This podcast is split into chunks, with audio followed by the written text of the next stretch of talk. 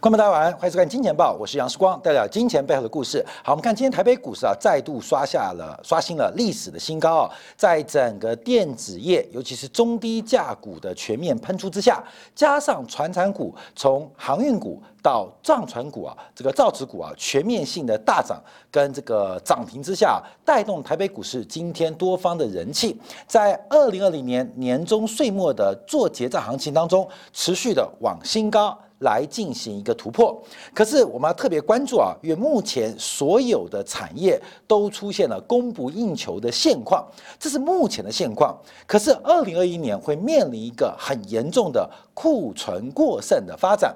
怎么说呢？我们举个例子啊，最近其实很多电子产业，不管从上游的半导体到下游的电子元件，到印刷电路板，都传出缺货的声音。第一种原因是基本金属跟原材料，因为新冠。肺炎的关系，供给不顺。第二个是大家预期啊需求的回升，产生了下游业者大量下单的一个过程。我们举手机产业，哥们你知道吗？小米啊，对于二零二一年供应链要求下出了三亿只的手机出货的计划跟规模。小米假如能够出到三亿只，将会创下一个小米这个成立以来。最恐怖的销售的一个记录，三亿只什么规模？它会超过苹果。三亿只什么规模？它会追上三星。可是小米看到二零二一年，随着华为受到晶片限制的原因，美国制裁的关系，准备抢占华为留下来的市场空缺，所以定出了一个将近一倍的订单量，一倍的订单量。除此之外，我们看中国第三大厂商 OPPO、vivo 也下出了超过两亿只的订单的一个询价书跟下游的需求。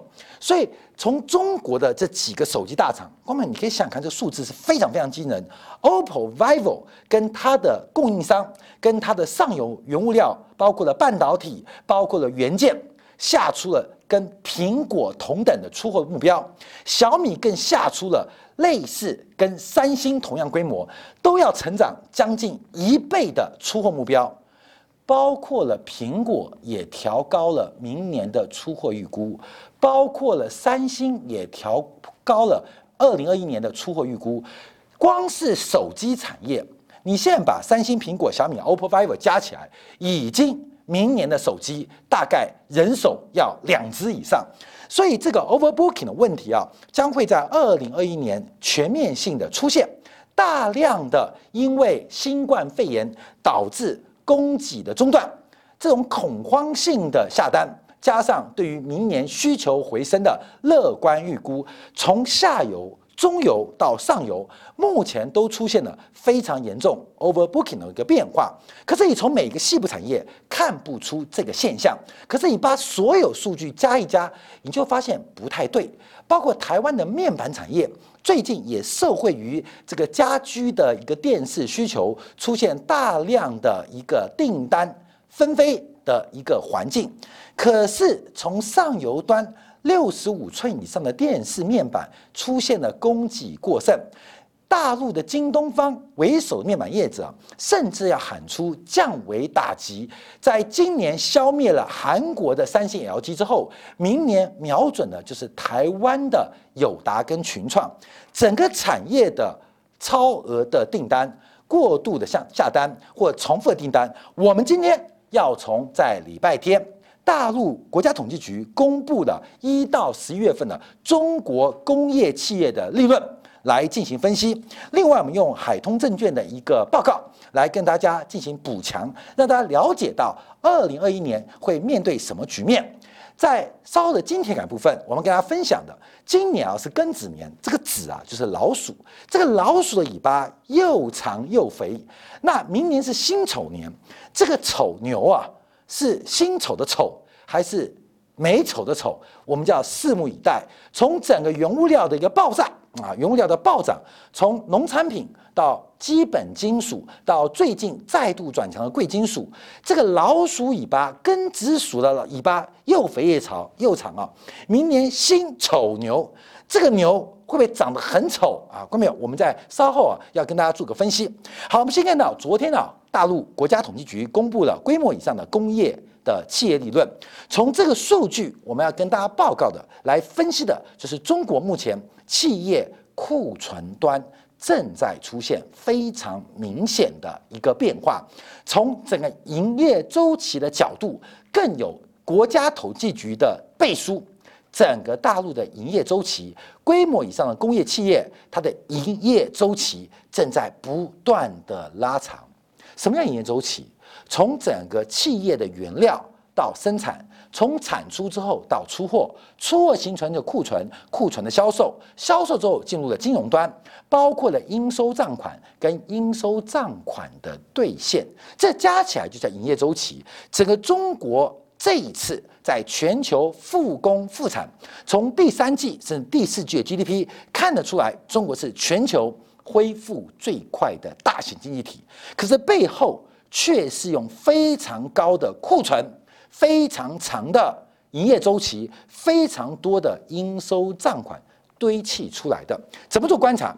好，一到十一月份，工业企业利润呢是出现恢复，而且稳定的恢复。单就一到十一月跟一到十月做相比，这个增速啊还在不断的累积，也就是中国制造业的工业表现，从利润率来做观察，是比前十月还要增长，比前十月要增长。一到十一月这个数字是规模以上工业企业利润是高达了五点七四兆。人民币年增率百分之二点四，比前十月加快了一点七个百分点，所以你可以看出来啊，这个十一月企业的利润率恢复的速度是非常惊人。单看十一月的话，拆出来看，它的年增率高达百分之十五点五，百分之十五点五是整个 GDP 增速的将近三倍。中国。制造业的利润增速是 GDP 的将近三倍，虽然比十月份大放缓，因为去年的十月份因为经济起的关系相对较低，所以使得十月份中国的制造业它的产能啊这个利润率啊表现是非常惊人，因为去年十月比较低，十一月去年十一月恢复正常。可是从年增率做观察啊，这就出现很特别的结构，整个全市场的利润都往制造业集中吗？都往制造业来呃发展吗？那中国企业的竞争力暴增吗？这个利润率暴增的背景在什么地方？尤其是我们看到。这个消费者物价指数持续的走低，而生产者物价指数已经见底回升。这个从长势端观察，也就是宏观市场，所有的制造业它的报价是消费者物价指数，它的成本是生产者物价指数。生产者物价已经连续两个月反弹，消费者物价已经在十一月份破零了。那怎么可能利润率大幅扩张？这是个很直观哦。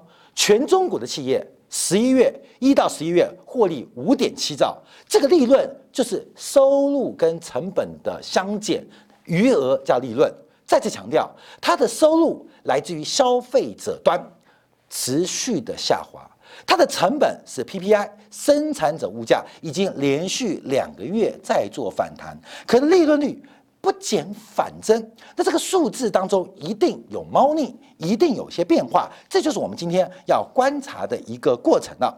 好，我们先看这个利润率大幅的一个回升，这个背景，从整个企业利润率的发展看到，增加最明显的是最顶、最上游的生产资料，生产资料，也就是包括了像油气呀、基本金属的开采啊这些最顶级的初级原料。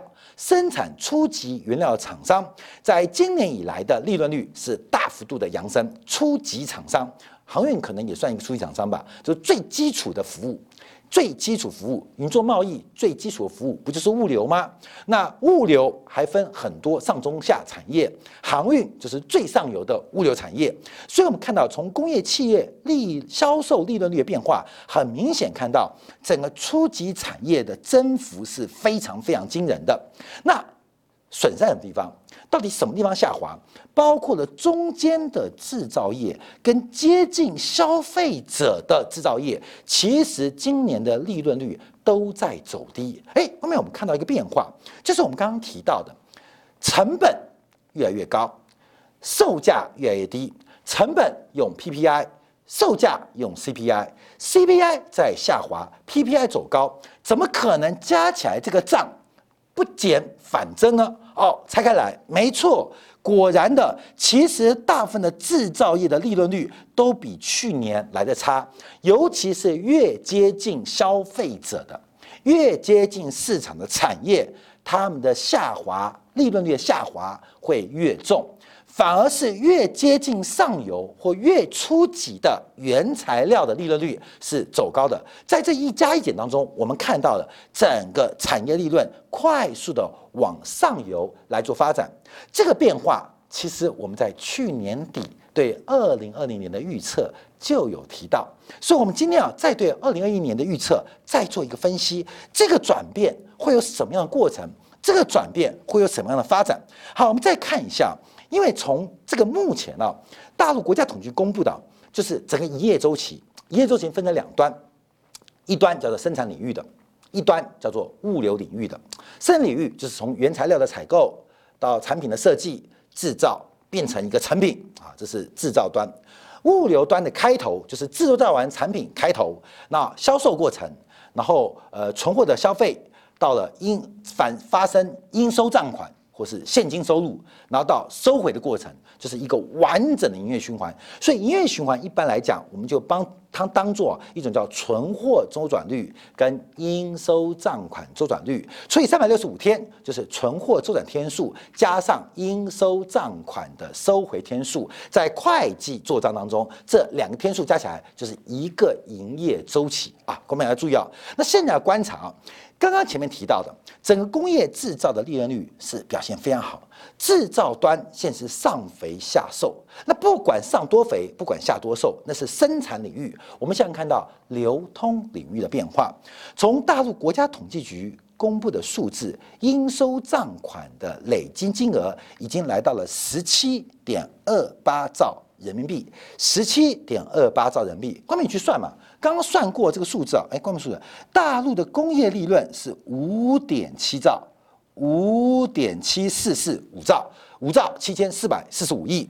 我们看应收账款的规模是十七点二八兆，十七点二八兆，而且这个年增率，这个年增率还比利润率增幅更快，这个年增率是百分之十六点五 percent，而且增速比十月份。又提高了零点六个百分点，也就是我们上个月做过这个数字。大陆工业利润率的变化不重要，是应收账款，就是你卖掉的货能不能把钱收到。这个应收账款的这个呃绝对金额增速正在。不减反增，同时回收天期也来到了五四天，比去年同期增加了六点九天。话说回来，虽然比三月份新冠疫情的时候来的低，可相对于跟去年同期相比，现在整个全球最大的制造业基地——中国作为世界工厂，它不仅中间材。制成品的库存过多，甚至在流通领域的应收账款的规模也在增加。看到没有？卖货不用给钱，你的下游都会疯狂提货。我货塞给你，做好我的财报，你再把你的货塞给你的下游，再做财报，反正都挂在应收账款之中。那产成品库货也在增加，所以你从整个中国的制造业。那只有中国吗？只有中国吗？当然不止嘛，当然不止。全产业链在中国，甚至全产业链目前都碰到了一个存货堆积跟应收账款回收天期拉长的过程变化。在这个时候，我要提到小米、OPPO、vivo，基本上他们对于明年景气是非常非常乐观估计，所以他们下的订单量。更为惊人，小米下了超过三亿只，OPPO、vivo 下了超过两亿只，大概二点四亿只。苹果明年内部挑战三亿只，那三星也准备抢华为的市场，挑战三点五亿只。这些数字加起来，明年可能智慧型手机啊，机比人多的局面，光是从手机产业就看到的非常非常的明显，这是官媒要做留意的。所以，我们第一个看库存现况、应收账的变化，这个变化会在明年做修正，明年会做修补，因为应收账款毕竟要回款、要还钱、要收回。那产成品库存跟原料库存必须要消费掉，不然累积风险越来越大。你从你自己库存越来越多。你的厂商钱又收不到，各位朋友，这是什么个生意啊？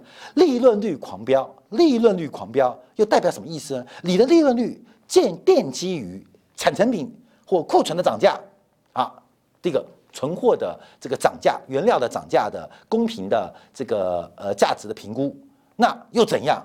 然后你的销售都是应收账款，没办法回款，这个问题就是从现在开始会给二零二一年上半年。会带来非常大的影响。好，另外我们观察，因为从整个海通的研究观察当中，就会发现啊，今年啊，今年到目前为止到十一月份份为止啊，中国的工业制造业跟服务业的增速已经同比哦超过去年第四季。中间啊，先不管它。重点是，目前整个中国第四季的 GDP 增速竟然超过去年的第三季或第四季，它已经成为一个超常态的增量发展，超常态的增量发展。哦，那不要注意哦，花呗、借呗，这个中国九零后、零零后最大的支付工具，最近在整改，这种整改。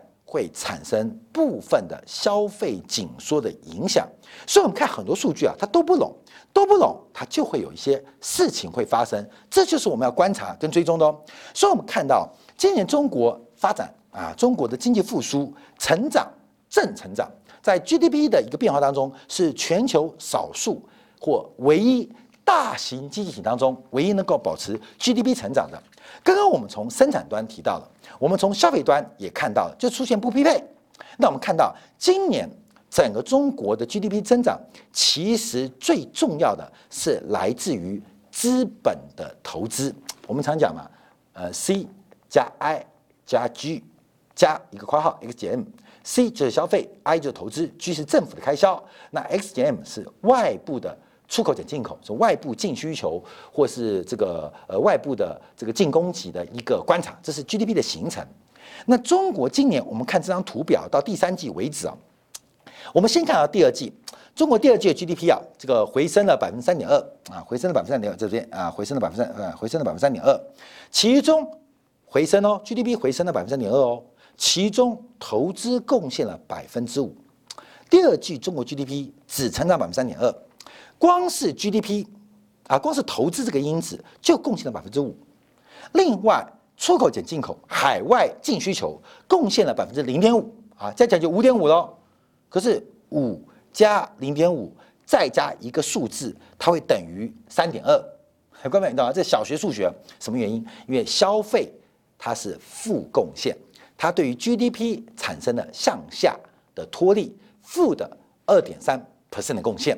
好，到了第三季啊，第三季，那中国的 GDP 成长来到了四点九 percent。我们看到投资贡献了二点六 percent，海外的需求出口减进口贡献了零点六 percent，消费贡献由负转正为一点七 percent。所以从今年啊一到三季啊，这个中国的 GDP 的成长其实并不是消费复苏，也不是海外部门的变化，最重要是资本的投入。资本的形成成为二零二零年对于中国 GDP 最大的一个拉动因子。哎，好，那我们要从这边开来啊，开始啊，因为资本形成啊，通常一般来讲，在我们传统啊观察西方经济学，它是代表厂商投入的一个呃发展，尤其资本的投入会影响到长期的生产力。你投入越多，那长期的生产力就会越好；你投入越少，今天为明天做准备嘛，那。投入越少，明天的成长就会消失。资本投资基本上也会对于就业市场产生一定长期的拉力。所以在全要素的生产率当中，资本支出是一个很大的一个因子，尤其是对于长期。所以这样看来，中国的资本支出巨大，是不是一个很好的消息？好，各位，我们先看这个数字做对比啊，因为啊，这个资本支出跟消费出现了非常严重的背离。蓝色线代表固定资产的投资。呃，这个紫色、蓝色线是指的社会销售的零售的一个消费的增速，这两个增速越拉越开，越拉越开，也就是固定资产资本形成的速度不断加快，可是消费跟不上啊，消费跟不上，那这跟不上就很特别，难道一个是消费出了问题？另外一个就是资本形成，其中的内涵有一些疑虑。好，那就把资本形成给打开来做分析，把资本形成的一个中间的一个呃这个比呃比值啊打开来分析。后面我们就观察到，因为中国的资本形成其实有一个非常重要的项目啊。后面我们去看到第一个制造业的资本形成，一到第三季啊一到九月是衰退。是负增长百分之六点五 percent。第二个，基础建设今年一到九月前三季增长了百分之零点二。那什么东西大幅拉动了资本支出？房地产的开发啊，房地产的开发成为今年最大宗，也就是中国救世界，房地产救中国。再换句话说。房地产不仅救了中国，房地产也救了美国。房地产的开发跟投资，它不仅贡献大型经济体的经济成长的来源，也拉动了原物料行情的大涨啊！观众要注意啊，那你从整个房地产开发周期也观察得到，最近啊，这个玻璃大涨。观众用尝试想哦，房地产周期最尾端、最尾端就是玻璃产业啊。台湾很特殊哦，呃，不产业台湾很特殊。台湾的房地产产业最后一棒是电梯股。台湾为例哦，各位，我为什么这样讲？因为呃，我们这个呃，时光做分析也分很久啊。因为全世界盖电梯，各位你可能不知道这常识哦。房子要先盖什么？房子其实在结构出来的时候，电梯已经塞进去了。哦，不是讲电梯的框架，电梯的结构、电梯的设计就已经进去了。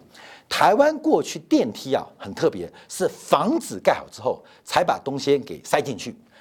正常啊，不管在美国在大陆，其实整个房子的建造过程当中，电梯应该算是比较靠前的部分。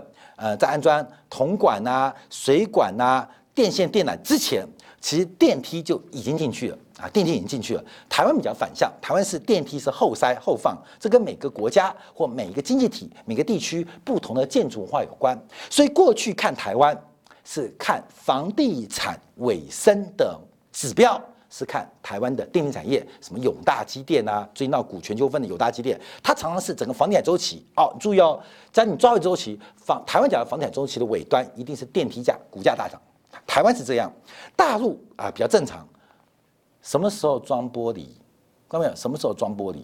房子盖到差不多的时候才会装玻璃。所以整个房地产开发的尾声，就会轮到玻璃产业的喷出跟大涨。所以从整个变化做观察，三道红线也好，包括大陆对于房地产最近的价格的这个定位定义也好。房地产的开发能够走多久？今天不是我讲的小米啊，代表这些手机的库存 overbooking，包括中国房地产的库存的问题，也会成为明年非常非常值得关注的一个方向。好，我们再往下做观察啊，因为你可以看到，从生产法来分析啊，这个 GDP 的增速表现。它有几个表现，一个深蓝色的是二零一九年的增速，蓝色是把今年跟去年同期相减啊，把今年跟去年同期相减。关明，你看，找看到第一个哇，信息软件啊，这个资讯行业很不错，可资讯行业事实上相较于去年的增速是一样的，是一样的，但有些啊，包括像什么租赁啊、商务啊、住宿、餐饮，都是基本上跟去年相比，蓝色的是代表。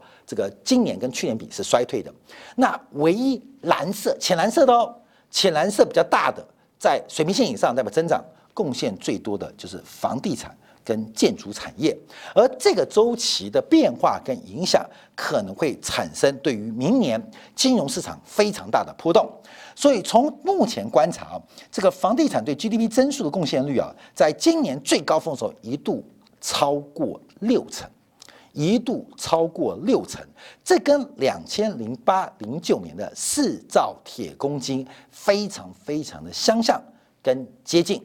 所以为什么导致今年原物料在大陆包括水泥、包括了钢铁、包括了玻璃这些所有跟地产业有关的制造业都出现了非常强的牛市变化？牛市变化，可这个牛市随着周期的变化。它可能会结束。关键你去算周期嘛，就一个周期。哎，来来看，这周期一块，它就一个周期嘛。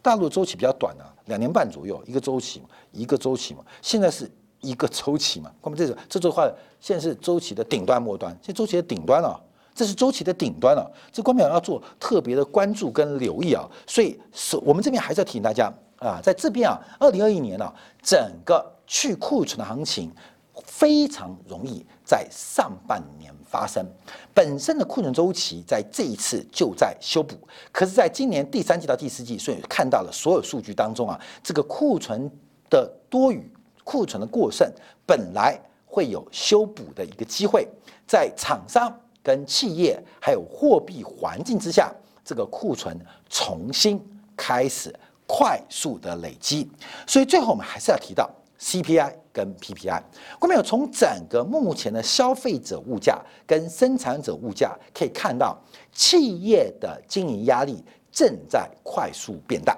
这是一个兑付的时刻，这是一个兑现的时刻，这是一个盈余创造的年份。可是，盈余的创造它是来自于会计报表，它不发生在现金流量当中。